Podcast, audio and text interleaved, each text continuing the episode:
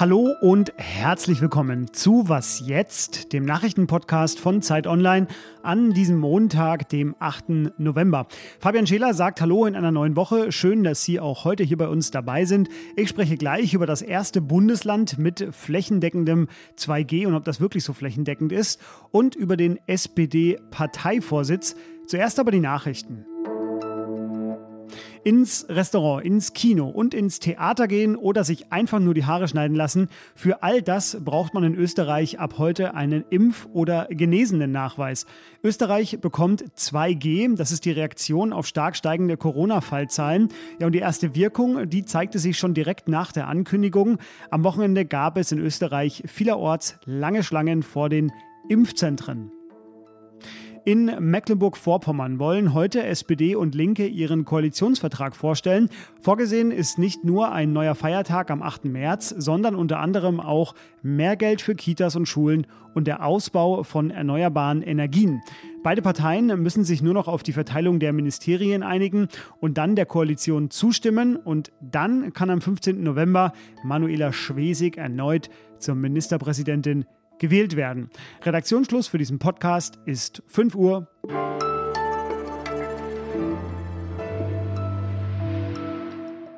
Die Inzidenz in Deutschland nähert sich wieder dem Rekord aus dem vergangenen Dezember. Klar, damals war noch niemand geimpft. Das ist ja mittlerweile anders. Aber dennoch ist die Lage besonders in drei Bundesländern schon wieder sehr angespannt. In Bayern lag die Inzidenz am Sonntag bei fast 300, in Thüringen bei 419 und in Sachsen bei sogar 444. Wir wissen natürlich alle, die Inzidenz ist nicht mehr alleine das Kriterium. Aber in Bayern zum Beispiel gelten seit dem Sonntag wegen der Lage auf den Intensivstationen wieder schärfere Regeln, vor allem für ungeimpfte.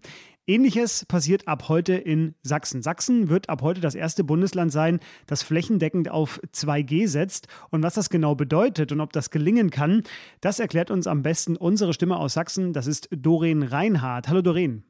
Hallo Fabian.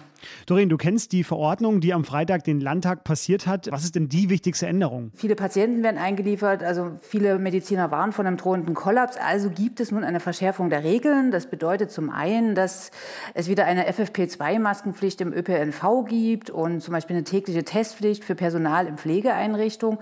Und es gilt die sogenannte 2G-Regel. Und das gilt für Innengastronomie, für Diskos, Freizeit- und Kultureinrichtungen. Also alles, was so den Freizeit-, Kultur- Kultur-Gastro-Bereich angeht. Also ist jetzt, man kann jetzt nicht wirklich von flächendeckend reden, weil es gibt ja noch andere Bereiche, wo sich Leben abspielt, Geschäfte und so weiter und so fort. Wir erleben das ja vermutlich alle gerade in der einen oder anderen Situation. Äh, solche Regeln wie zum Beispiel die 2G-Regel, die sind schön und gut, aber die müssen natürlich auch kontrolliert werden. Das geschieht mal mehr, mal weniger. Das ist so meine persönliche Erfahrung.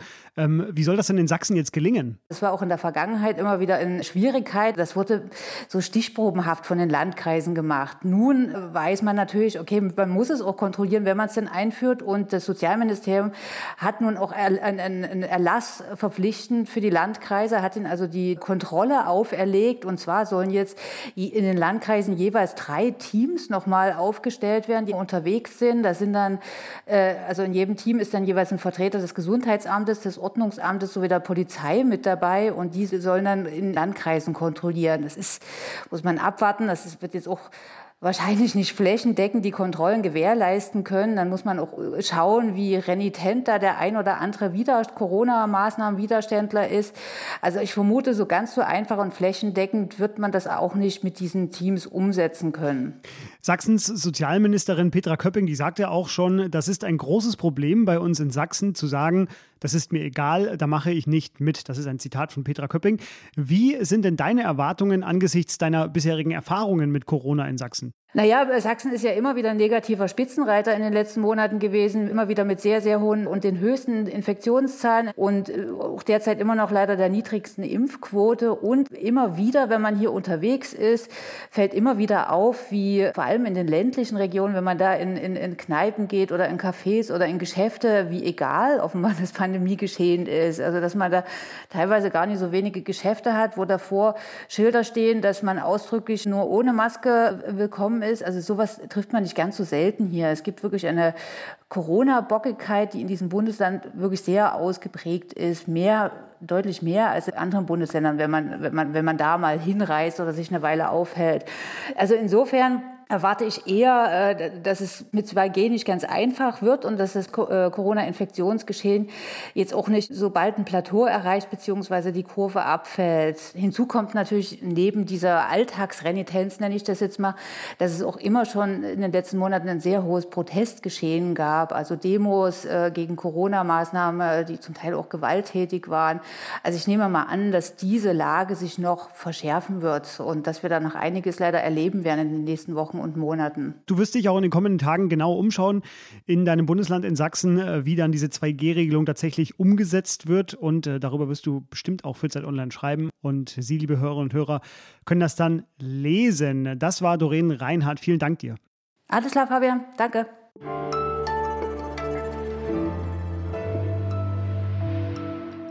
Und sonst so?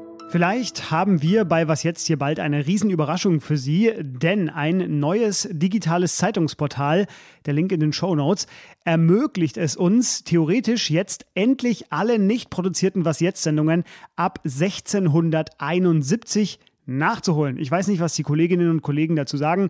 Vielleicht machen wir es, vielleicht auch nicht. Jedenfalls reicht soweit das neue deutsche Zeitungsportal zurück. Der Zugang ist kostenlos, die Bedienung super einfach. Es ist wirklich sehr interessant, da mal reinzustöbern. Ich habe mich zum Beispiel mal in den Gülich und Bergischen wöchentlichen Nachrichten umgeschaut, was am 6. November 1781 so los war. Schlagzeile: Herr Peter von Euyen Kanonikus zu Wassenberg ist mit dem landesfürstlichen Plazet begnadigt worden. Von mir nachträglich alles Gute.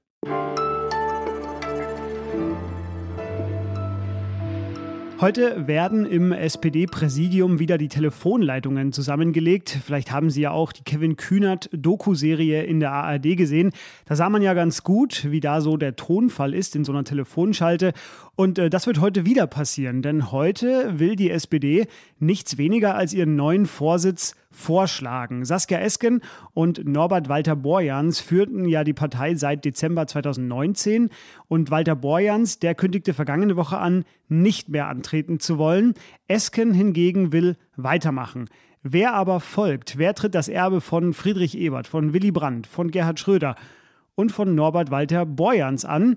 Alles, was Sie dazu wissen müssen, erzählt Ihnen nun Lisa Kaspari aus der Ressortleitung des Politikressorts. Hallo Lisa. Hallo Fabian. Lisa, als wir uns zum Gespräch heute vereinbart haben, da sagtest du, eigentlich steht es schon fest. Verrat uns doch erstmal den Namen. Na, Lars Klingbeil und Saskia Esken, die hattest du schon genannt. Das sind die beiden Kandidaten, die äh, momentan äh, genannt werden bei der SPD. Und es gibt bisher keine Aussicht auf Gegenkandidaturen. Dann äh, schauen wir mal, ob das so bleibt. Wahrscheinlich schon. Ähm, Lars Klingbeil ist eher dem ja, so sogenannten Seeheimer Kreis zuzurechnen. Das ist innerhalb der SPD der konservative rechte Flügel, wenn man so möchte. Was hat das denn zu bedeuten für die künftige Führung der Partei? Dass Klingbeil wahrscheinlich weiterhin das machen wird, was er auch in den letzten Jahren getan hat, ein Vermittler sein wird zwischen der linken Parteibasis und äh, den Regierungspragmatikern in der Fraktion und äh, in den Ministerien. Und als Generalsekretär hat er ja auch schon äh, recht gut mit dem äh, neuen linken Vorsitzenden-Duo zusammengearbeitet. Sogar in den äh, holprigen Tagen, nachdem, die, nachdem Esken und Walter Borjans überraschend gewählt wurden zu den neuen Vorsitzenden und damals noch aus der GroKo aussteigen wollten. Selbst da war er einer der wenigen aus dem Partei-Establishment in Anführungszeichen, der immer versucht hat, mit den beiden ein gutes Auskommen zu finden und offensichtlich ja auch sehr gut zwischen den Polen verhandelt hat. Jetzt haben wir schon gesagt, die SPD behält sich ihre Doppelspitze bei. Die Führung besteht also künftig nicht nur aus Lars Klingbeil, so fern er gewählt wird, sondern auch aus Saskia Esken. Äh, kam diese Kandidatur eigentlich überraschend oder war das klar, dass sie weitermacht? Der Zeitpunkt der Kandidatur, der war ein bisschen äh, holprig, weil man fragt sich ja schon, Norbert Walter Borjans hat gesagt, er macht nicht weiter und äh, Frau Esken hat sich dann einige Tage Bedenkzeit erbeten. Also offensichtlich war zu dem Zeitpunkt noch nicht klar, was sie machen will. Äh, sie war auch im Gespräch für ein Ministerium in der neu gegründeten Ampel, aber offensichtlich war ihr das am Ende zu riskant. Da wäre ja auch Olaf Scholz ihr Chef gewesen, sowieso die Ampel Ampel ist noch nicht ausverhandelt.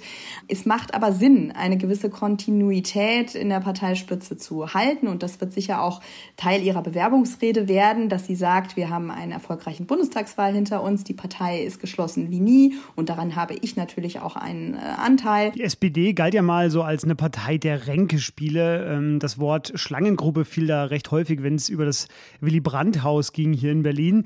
Ähm, jetzt wirkt das alles ein bisschen anders, fast schon harmonisch, möchte ich fast sagen. Und die SPD verhandelt ja auch gerade die neue Regierung aus. Ähm, was hat denn diese neue Harmonie, wenn man so möchte, zu bedeuten?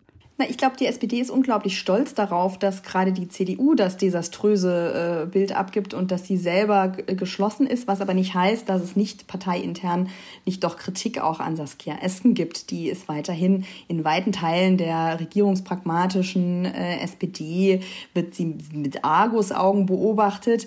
Aber offensichtlich hat man sich darauf verständigt, dass sie im Parteivorsitz, im Wahlkampf kein großer Störfaktor war, dass sie einen integrierenden Faktor hin hatte zur SPD-Linken und dass das dann jetzt auch so bleiben kann. Und ich glaube, die SPD-Führung wird einen Teufel tun, da jetzt Konflikte, die es weiterhin gibt, offen zu thematisieren, weil man sich eben so freut, dass bei der CDU gerade Land unter ist. Das war Lisa Kaspari mit den äh, neuesten Nachrichten aus der SPD. Wie gesagt, die SPD wählt heute oder schlägt heute ihren neuen Vorsitz vor. Dazu natürlich ausführliche Analysen im Laufe des Tages auf Zeit Online. Lisa, dir vielen Dank.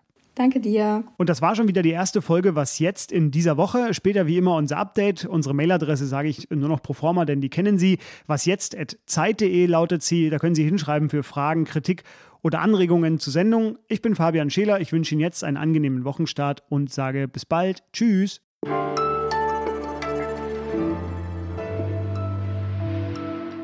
Die Kevin Kühner-Doku hast du vermutlich gesehen, die habe ich gesehen, die hat fast jeder gesehen in meinem Bekanntenkreis. Deine Lieblingsszene? Da, äh, wo Kevin Kühnert den Parteivorsitzenden sagt, sie sollen doch häufiger mal lachen. Stimmt, das war ein schöner Augenblick. Das Mastermind dahinter.